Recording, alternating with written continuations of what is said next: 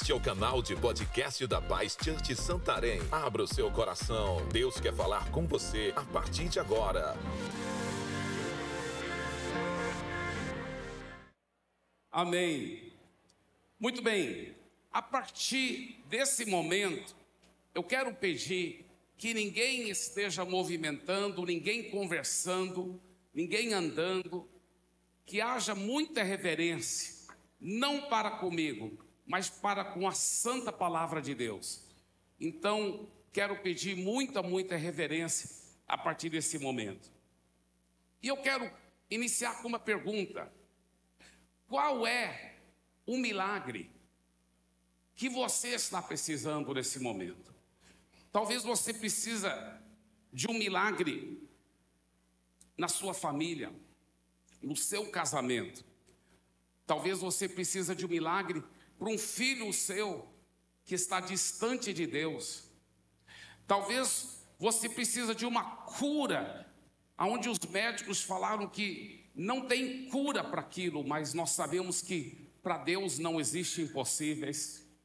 Talvez é um milagre de uma libertação de um vício, de um mal, de um pecado que você não consegue se livrar. Qual é o milagre que você precisa? Sabe, a primeira coisa que você tem que entender é que esse seu milagre não vem pelos seus próprios méritos. Quantas vezes eu já ouvi pessoas bem intencionadas, pessoas maravilhosas, pessoas religiosas, dizerem: Ah, que eu, se Deus realmente acha que eu mereço, ele vai me dar esse milagre. Se Deus achar que eu merecer, Ele, ele vai trazer esse milagre para mim. Eu sei que aquela pessoa é bem intencionada, que ela tem um bom coração, mas ela está redondamente enganada, porque a Bíblia Sagrada é muito clara que pelos nossos próprios méritos, nenhum de nós poderíamos alcançar graça nenhuma de Deus, porque a Bíblia mostra que Todos nós já pecamos. Todos nós, um Deus é um Deus tão infinitamente santo que um pecado separa o ser humano por toda a eternidade de Deus, um pecado só. Então, pelos nossos próprios méritos, nós jamais poderíamos alcançar o milagre de Deus. Veja essa história na palavra de Deus. João capítulo 8, a partir do versículo 2. De madrugada, voltou novamente para o templo, e todo o povo se reuniu em volta dele. E Jesus, assentado, os ensinava. Então os escribas e fariseus trouxeram à presença dele uma mulher surpreendida em adultério. E fazendo-a ficar em pé no meio de todos, disseram a Jesus: Mestre, esta mulher foi surpreendida em flagrante adultério. Na lei, Moisés nos ordenou que tais mulheres sejam apedrejadas. E o Senhor, o que tem a dizer? Eles diziam isso tentando para terem de o que o acusar. Mas Jesus, inclinando-se, escrevia na terra com o dedo. Como eles insistiam na pergunta, Jesus se levantou e lhes disse: Quem de vocês estiver sem pecado, seja o primeiro a tirar uma pedra nela. E inclinando-se novamente, continuou a escrever no chão. Mas eles, ouvindo essa resposta, foram saindo, um por um, a começar pelos mais velhos até os últimos, ficando só Jesus e a mulher em pé diante dele. Levantando-se, Jesus perguntou a ela: Mulher, onde estão eles? Ninguém condenou você? Ela respondeu: Ninguém, Senhor. Então Jesus disse: Também eu não a condeno, vá e não peque mais. Agora, deixa eu te dar um pouco o contexto histórico dessa história impressionante que verdadeiramente aconteceu dois mil anos atrás. Os fariseus eram os líderes religiosos das, da época. Eles eram muito respeitados pelos pelas pessoas. Só que muitas vezes eles acabaram sendo hipócritas também, pessoas tendenciosas para defender tanto a religião e acabar oprimindo o povo. Agora veja bem, uma coisa impressionante que aconteceu. Eles estavam com muita inveja e ciúme de Jesus, porque Jesus era mais famoso do que eles, mais popular do que eles. As multidões iam para onde Jesus estava. E os fariseus então tinham uma inveja, ciúme de Jesus. E eles então pegaram as mentes mais inteligentes do mal da época para ajudá-los a formar uma arapuca, uma armadilha para tentar pegar Jesus. E a armadilha seria essa: encontrar uma mulher pego em adultério flagrante, porque a lei de Moisés, no Velho Testamento, fala claramente que a alma que pecar, essa morrerá. E que a pessoa que era pego em flagrante adultério tinha que ser executada pelo apedrejamento. Então, eles já conheciam que Jesus tinha um coração tão amoroso que ele ia querer perdoar. Também o fato que Israel na época era ocupado pelo Império Romano e o Império Romano proibiu os judeus de executarem, seja lá quem for, porque agora a lei estava nas mãos do governo romano. Então os judeus não podiam apedrejar qualquer um que eles quisessem, senão eles poderiam sofrer punição severa, até de morte, do governo romano. Então eles pegaram Jesus nessa arapuca, porque pegaram uma mulher em flagrante adultério e falaram para Jesus: Olha, a lei de Moisés, a Bíblia, Diz que é para apedrejar uma mulher que foi pego em flagrante adultério. E agora, o que, que o senhor disse que é para fazer? Se Jesus falasse, não, se ela arrepender, vamos perdoar os pecados dela, eles poderiam acusar Jesus de ir contra a própria Bíblia, porque a própria lei de Moisés, lembra-se, o Novo Testamento não estava escrito ainda, só o Velho Testamento. Eles podiam acusar Jesus de ser um falso profeta que ia contra a Bíblia. E se ele falasse, é, então cumpre a lei da Bíblia, pode apedrejar, aí o governo romano seria contra ele e também seria contra a própria natureza dele de querer amar e perdoar. Agora, com essa arapuca que pegaram, eles pensaram que dessa forma eles iam poder então acabar com a reputação de Jesus, ou no mínimo o governo romano iria prendê-lo. O que que acontece?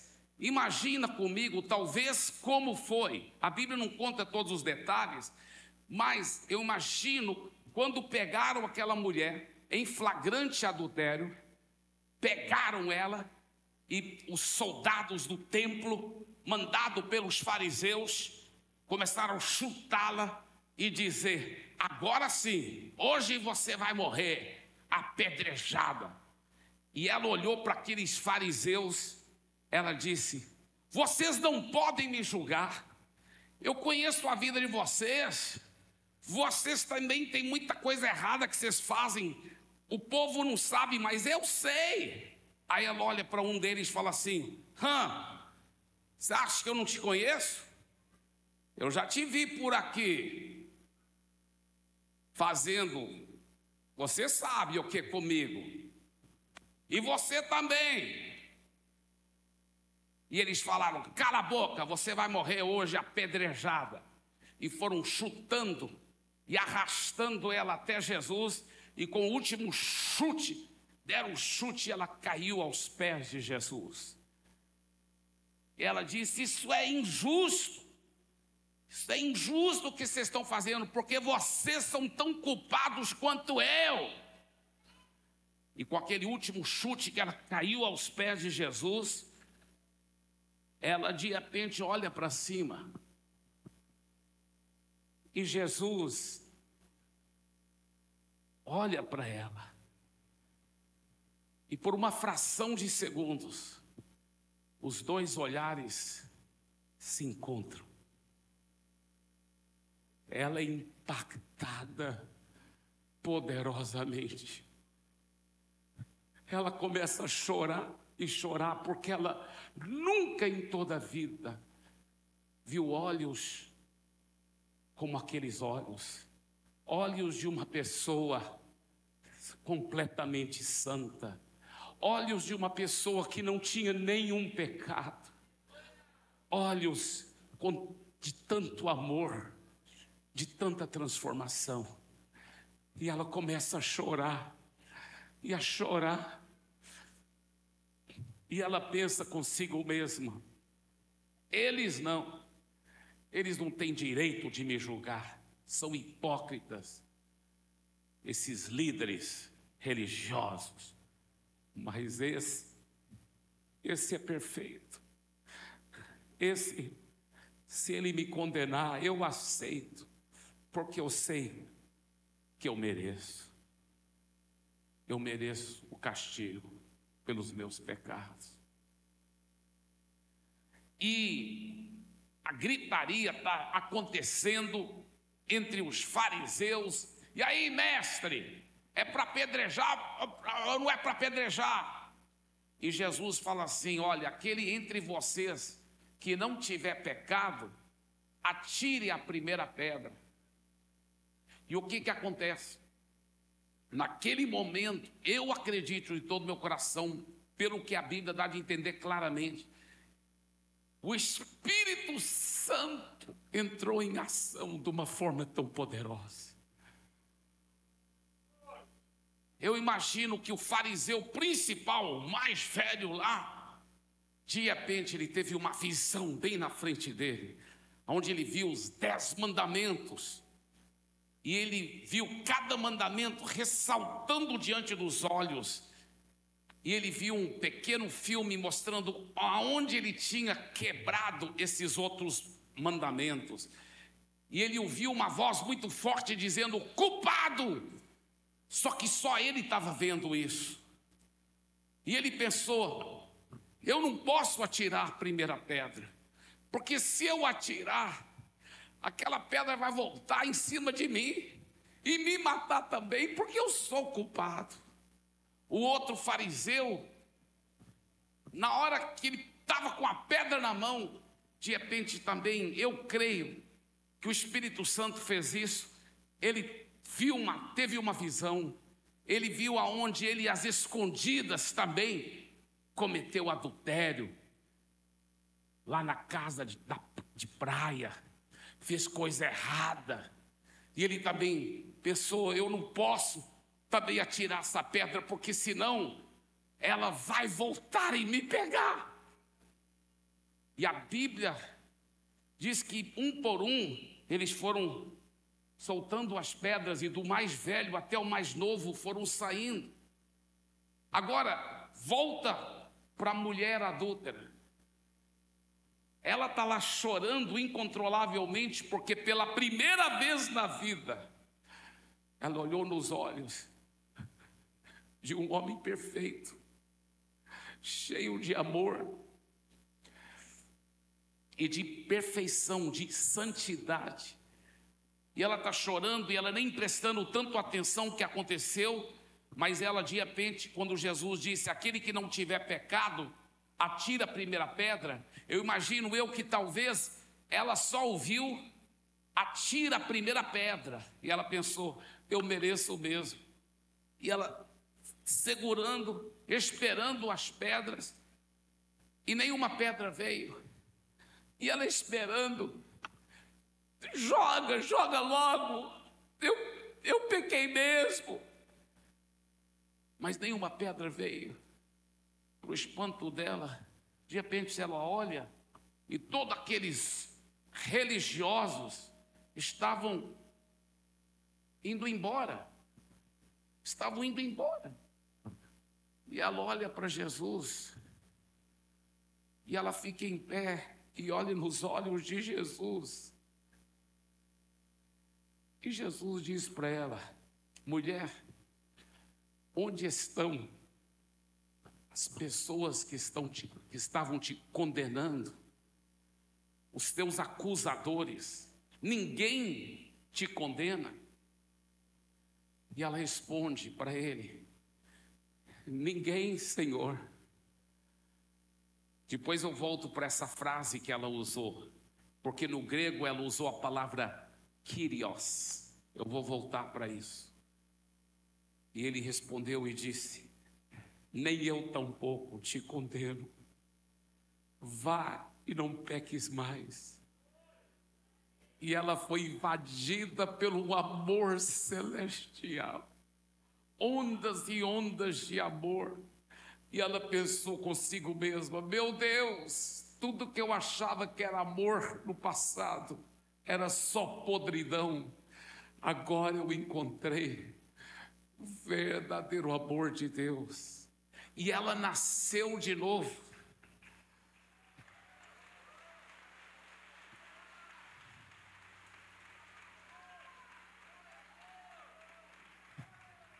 E daquele dia em diante se tornou uma santa mulher de Deus, uma mulher, uma seguidora apaixonada por Jesus. Agora, deixa eu fazer uma pergunta para você.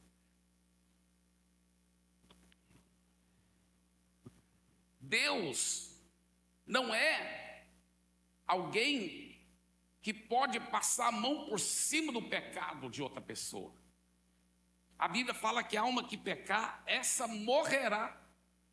Como que Jesus podia perdoar aquela mulher? Se a própria lei de Moisés falava que ela tinha que ser apedrejada.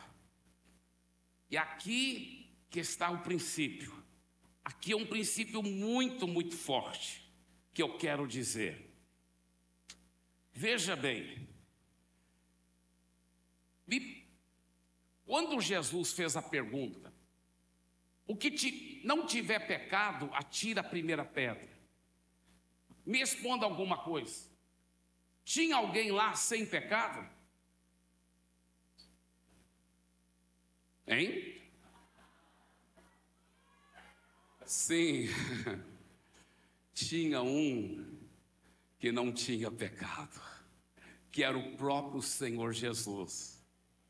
Então, ele sim tinha o direito, e num certo sentido, até o dever sagrado, de punir o pecado. Ele sim poderia não só apedrejar aquela mulher, mas todos aqueles fariseus. Por que, que ele assim não fez? Se a Bíblia mesmo fala que a alma que pecar, essa morrerá.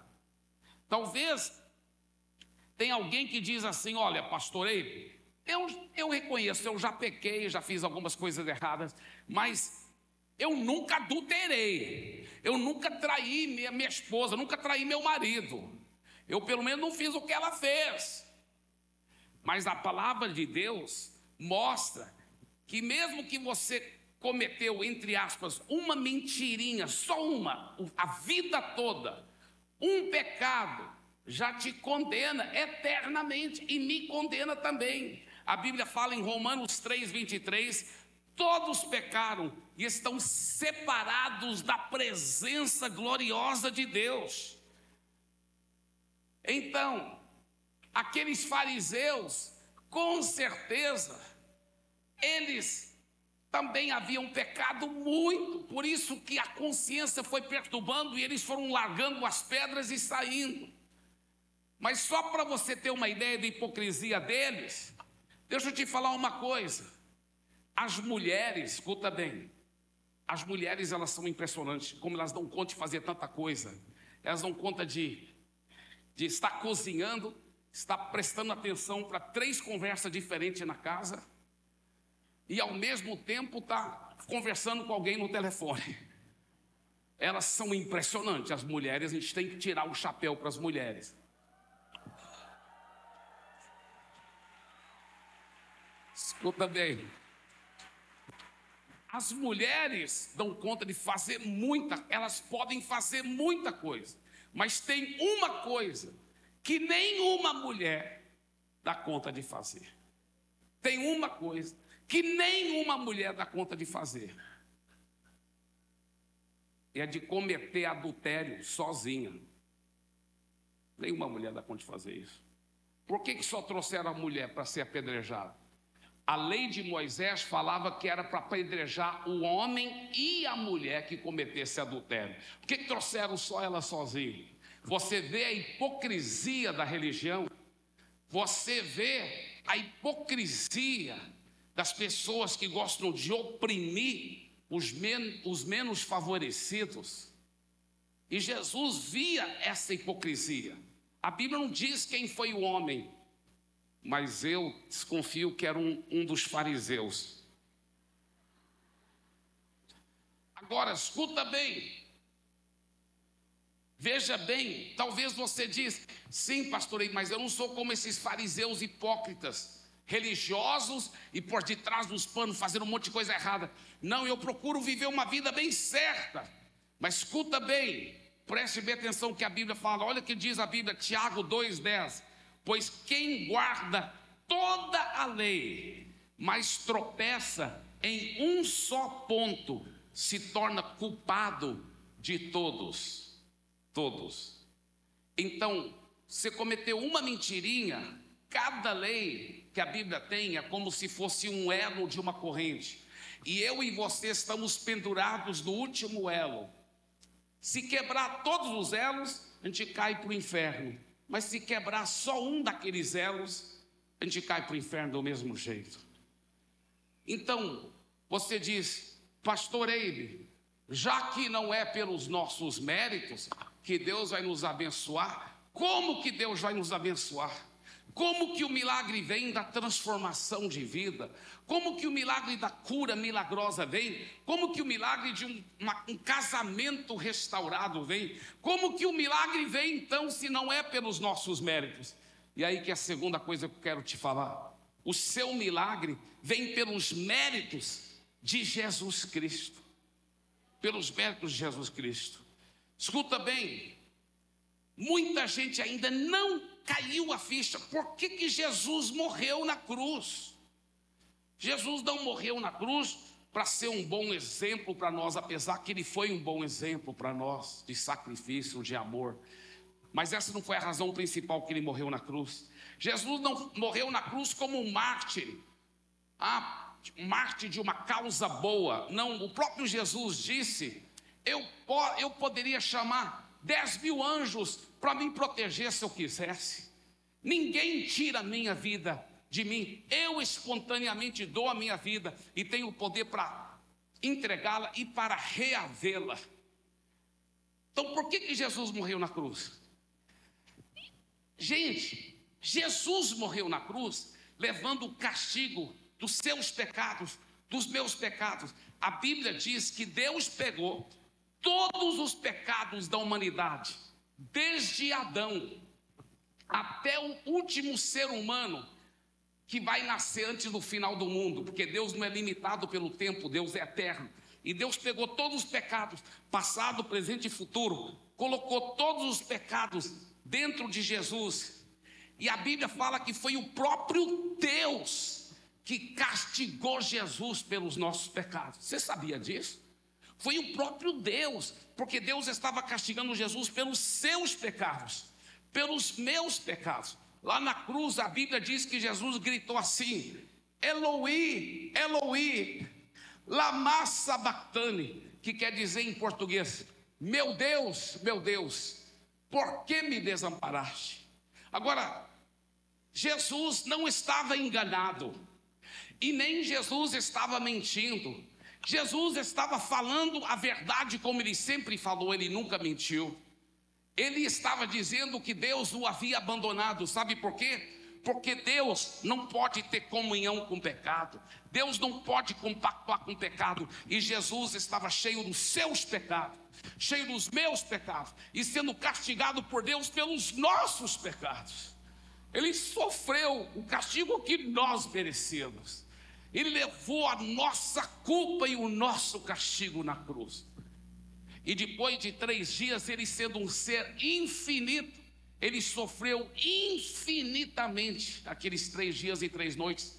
Ele suscitou, vencendo o mal, vencendo o pecado, vencendo as trevas e ele esmagou a cabeça da antiga serpente, e depois de ressurreto, ele aparece para o apóstolo João na ilha de Pátomos com uma cinta de ouro até o peito, os olhos como chama de fogo, e ele diz: Sim, eu estive morto, mas eis que eu vivo pelos séculos dos séculos e tenho nas mãos as chaves da morte e do inferno.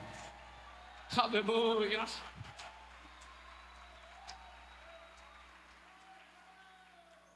Olha o que a Bíblia diz em Romanos, capítulo 5, versículo 8. Mas Deus prova o seu próprio amor para conosco, pelo fato de ter Cristo morrido por nós, quando ainda éramos pecadores. Quando ainda éramos pecadores. Escuta bem o que eu vou dizer. Isso é uma história, pelo que eu entendo, verdadeiro, que aconteceu muitos anos atrás Hoje existem quase nenhuma, apesar que dizem que na Nova Guineia, naquela região lá ainda talvez podem existir, mas naquela época existiam muitas tribos de índios lá na Ásia, Pacífico, do, a, a sudeste da Ásia, nas ilhas lá, muitos índios que eram canibais. E na África também já existiam muitos índios canibais que comiam comiam outros seres humanos, das outras tribos inimigas. E essa é uma história verdadeira. Um missionário estava lá, pregando com tanto amor, e os índios já haviam matado outros missionários e comido os missionários. Mas esse mostrou tanto amor que eles falavam para ele: Olha, o Senhor nos ama, o Senhor é muito legal. Então o senhor pode ficar tranquilo, nós nunca vamos te comer, não, viu? Nunca vamos fazer churrasco do Senhor. Mas ele falou assim: Mas vocês não entenderam ainda o Evangelho. Porque se vocês entregassem sua vida para Jesus, sua vida ia mudar, sua família ia mudar, seus costumes iam mudar, vocês iam parar de fazer essa guerra com as outras tribos, e com certeza vocês iam parar de ficar matando os outros e, e, e comendo eles, fazendo o churrasco deles. E eles falavam assim: não, o senhor tem razão, a gente vai mudar, mas nunca mudavam, nunca mudavam. Aí chegou o dia indicado da grande festa. Nesse dia, sempre o costume deles era pegar um índio da outra tribo, matá-lo e fazer uma grande festa, um churrasco. E o, e o missionário falou: pelo amor de Deus, eu sei que vocês não entenderam o evangelho ainda, mas não façam isso, por favor. Eles falaram para o missionário: só essa vez, a gente vai fazer só mais uma vez. Você já viu essa desculpa antes? Só mais uma vez que eu vou tomar aquela droga, só mais uma vez que eu vou trair minha esposa, só mais uma vez que eu vou fazer aquela coisa errada. Só essa vez. E o missionário falou: não, não, não. Mas eles estavam decididos. Ele falou: então, vocês vão pegar o índio de qual tribo? Estão falando, eles falaram, aquela outra tribo que fica no outro lado daquela montanha, aqueles índios vão caçar lá perto daquela grande pedra. A gente vai estar tá lá, nós vamos pegar o primeiro índio que passar lá, nós vamos pegar.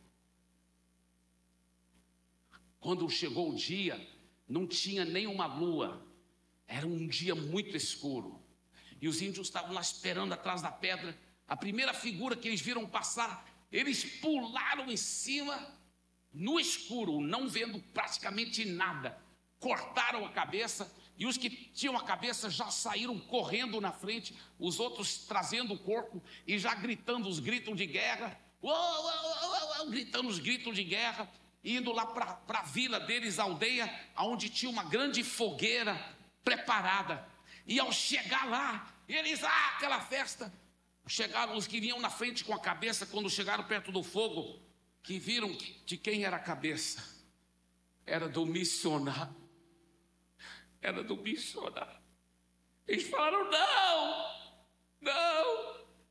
Eles começaram a chorar, chorar e gritar em vez de uma grande festa, um grande churrasco, Eles choraram a noite toda. E depois enterraram o missionário com tanto amor, com tanto carinho. Enterraram ele, mas eles ficavam chorando e chorando. E eles disseram: o único que nos amou e nós o matamos. O único que nos amou e nós o matamos. E a história diz que é uma história verdadeira, que a tribo toda aí a ficha caiu. Eles entenderam que assim como o missionário deu a vida por eles, aí que eles entenderam o evangelho que o missionário vinha pregando. Jesus havia dado a vida dele. Ele nos amou tanto que deu a sua vida por nós, para que nós pudéssemos ser salvos, não pelos nossos méritos, mas pelos méritos de Jesus Cristo lá na cruz. E diz a história que aquela vila toda, aquela tribo toda entregou a vida para Jesus, começou a seguir Jesus, e até hoje é um, é um povo grande, abençoado, cheio da bênção de Deus. A realidade é essa. Romanos 5,8 diz: Mas Deus prova o seu próprio amor para conosco, pelo fato de ter Cristo morrido por nós quando ainda éramos pecadores. Agora escuta bem, Ele levou todos os pecados lá na cruz, os seus pecados, meus pecados, mas você sabia que não levou somente nossos pecados.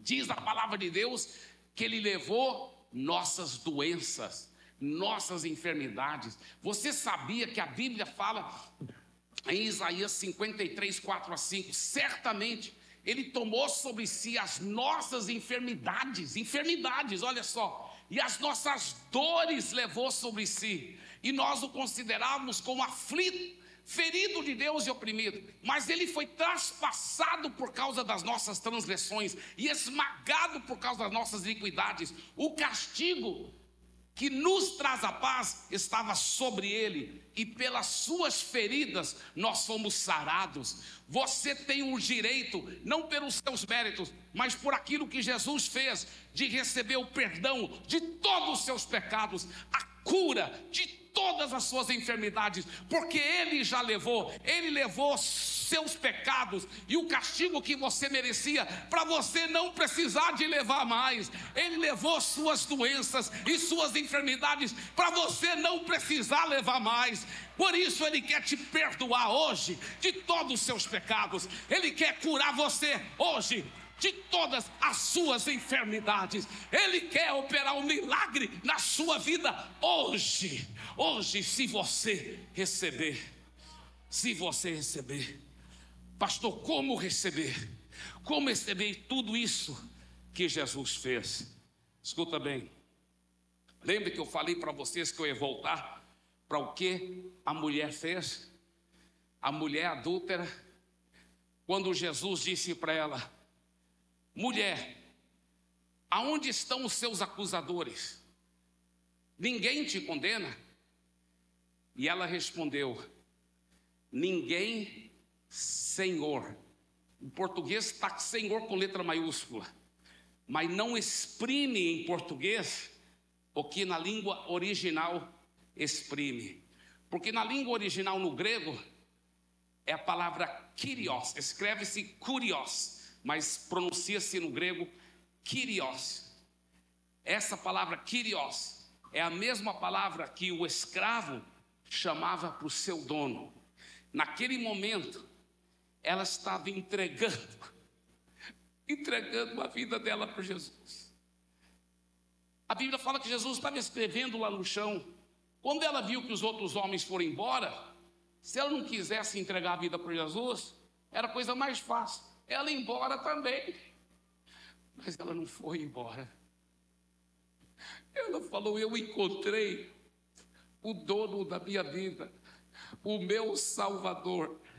E hoje eu estou entregando a minha vida para Ele. E ela nasceu de novo. A Bíblia fala que é assim que você recebe o que Jesus fez por você na cruz. Por que, que Jesus já levou os pecados de tantas pessoas e tantos ainda estão morrendo para uma eternidade sem Deus? Porque não estão recebendo Jesus como dono da vida. Por que, que Jesus levou as enfermidades de todo mundo na cruz e tem tanta gente sofrendo e sofrendo com doença e não recebendo a cura? Porque eles não entregaram a vida para Jesus. E hoje eu quero desafiar você a liberar sua fé, porque o seu milagre, escuta bem, o seu milagre é apropriado pela fé. E antes de eu encerrar, deixa eu só contar algumas histórias aqui. Uma delas é do Marco Jordão e a Patrícia. Eu olhei para minha esposa e sorri porque ela não sabia que eu ia contar a história deles. Mas o Marco Jordão e a Patrícia, lá em São Paulo, para quem não foi lá ainda, você está convidado.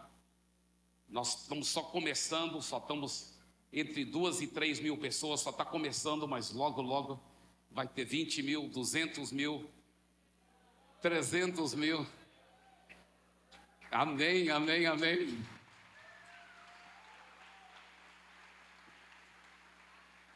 E eu falo toda hora para os paulistanos, eu falo, olha, nós estamos aqui, nós amamos essa cidade, vamos conquistar essa cidade por Jesus, mas nós estamos aqui com santas segundas intenções porque de São Paulo vamos formar uma base missionária, onde missionários de Santarém, de Fortaleza, de Macapá, de, de Recife, do Rio Grande do Sul, porque hoje a Paz Church, a nossa igreja, está em todos os estados do Brasil. E missionários vão ser enviados lá para São Paulo. Nós vamos treinar, nós vamos equipá-los e nós vamos enviar missionários para todas as nações da terra. Pode ter certeza disso.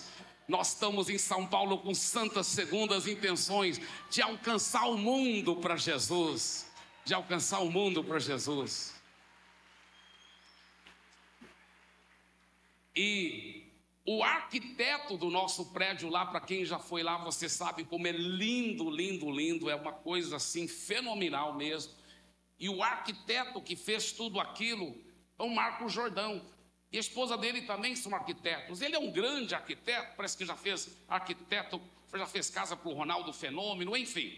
Aí, na medida que eu fui reunindo com ele, falando sobre os planos, eu não teria contratado ele talvez, porque ele é muito caro, mas foi um grande empresário da igreja que era amigo dele, contratou ele, esse empresário que pagou, que é arquiteto muito caro mas que pagou todo o projeto. E eu reunindo com ele, eu e minha esposa, Deus foi fazendo a obra da vida dele. E a história é cumprida, mas pensa num casal cheio de carinho, um casal top, pelos olhos naturais, parece tão corretos, tão bondosos, mas eles entenderam que assim como todos os outros seres humanos, eles também eram pecadores. E lá na nossa casa, ele e a Patrícia repetiram oração, entregando a vida para Jesus. Deixa eu te falar uma coisa. Se hoje você está aqui e você nunca entregou a vida totalmente para Jesus, olha o que a Bíblia fala a Bíblia diz que nós devemos, acima de tudo, prezar pelo fato de ter certeza que o nosso nome está escrito no livro da vida. A Bíblia diz que se esse é o versículo mais triste da Bíblia, na minha opinião. É o mais triste. Eu nem queria que tivesse na Bíblia, mas está. Fala assim: se alguém cujo nome não foi achado escrito no livro da vida, esse foi lançado para perdição eterna.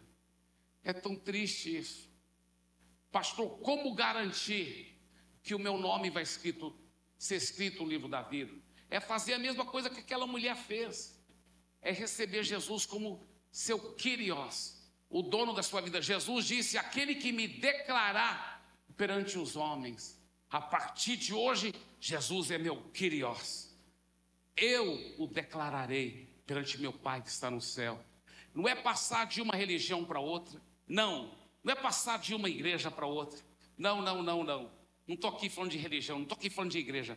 Eu estou falando aqui de você, diante de Deus, diante dos homens, entregar sua vida para Jesus e dizer: Jesus, pelos meus méritos, eu não consigo bênção nenhuma, muito menos a minha salvação eterna, mas por aquilo que o Senhor fez na cruz, me salva, Jesus. Eu arrependo dos eu arrependo dos meus pecados e entrego a minha vida completamente ao Senhor.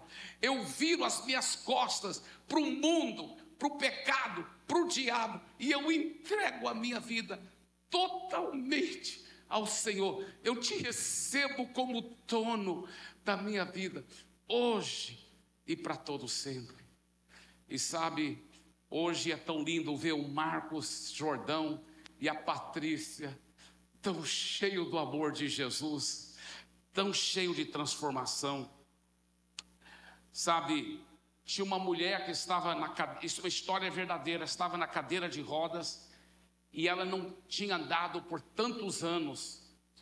Aí, quando ela entendeu que Jesus na cruz já levou as doenças dela e que ela que Jesus já levou as suas enfermidades, ela falou: "Eu creio". Aí o homem de Deus disse para ela: "Se você crê que Jesus já levou as suas enfermidades, o que, que você está fazendo na cadeira de roda? Se você crê que Jesus já levou suas doenças, pode levantar e andar. E ela deu um pulo e começou a dançar, 100% curada, para a glória de Jesus.